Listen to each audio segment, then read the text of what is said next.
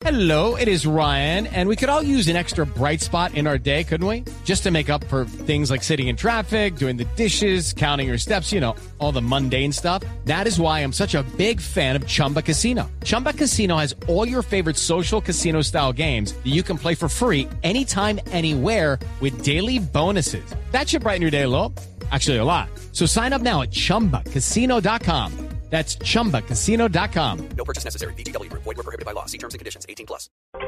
3 de la tarde, 35 minutos. Las noticias, las más importantes hasta ahora en Blue Radio. El ministro de la Defensa se reúne con el equipo negociador del gobierno para hablar de los avances de los diálogos de paz con las FARC y la crucial reunión que se llevará a cabo el próximo primero de marzo para tratar el tema del cese al fuego y que fue anticipada en primicia por Blue Radio. Nos amplía la información Lexi Garay.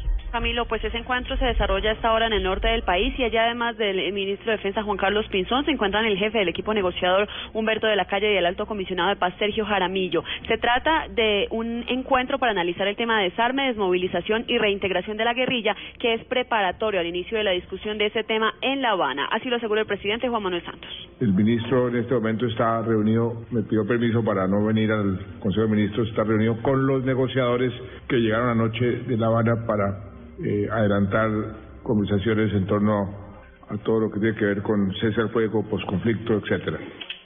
Previo a la reunión, Pinzón participó en un seminario internacional sobre este tema, donde también estuvieron el embajador de Estados Unidos, eh, de Estados Unidos en Colombia, Kevin Whitaker, y representantes de la ONU. Allí Pinzón destacó la creación del Comando Estratégico de Transición, liderado por el general Javier Flores, afirmando que tiene una visión integral para planificar el modelo de desarme y proyectar la justicia transicional. Lexi Garay Álvarez, Blue Radio.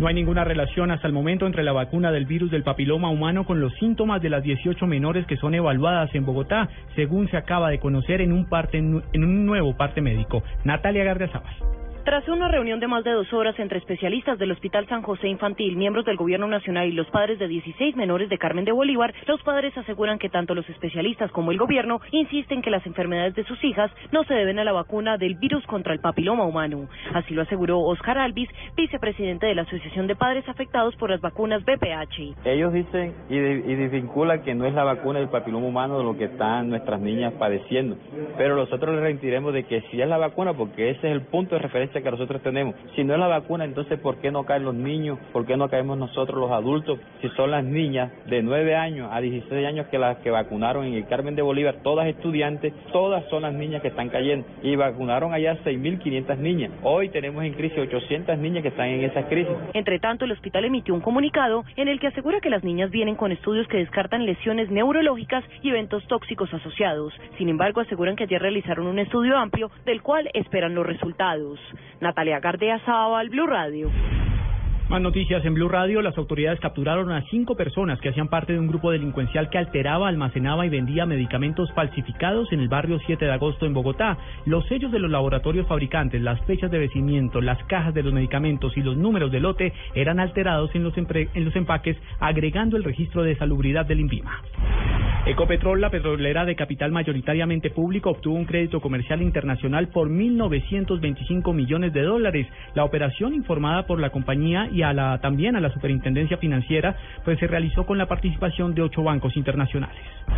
Lo más importante en el mundo, el consejero delegado del banco británico HSBC, Stuart Gulliver, admitió en una nota interna enviada a los empleados del banco que la entidad en ocasiones no estuvo a la altura en relación con las alegaciones de evasión de impuestos a través de su filial en Suiza.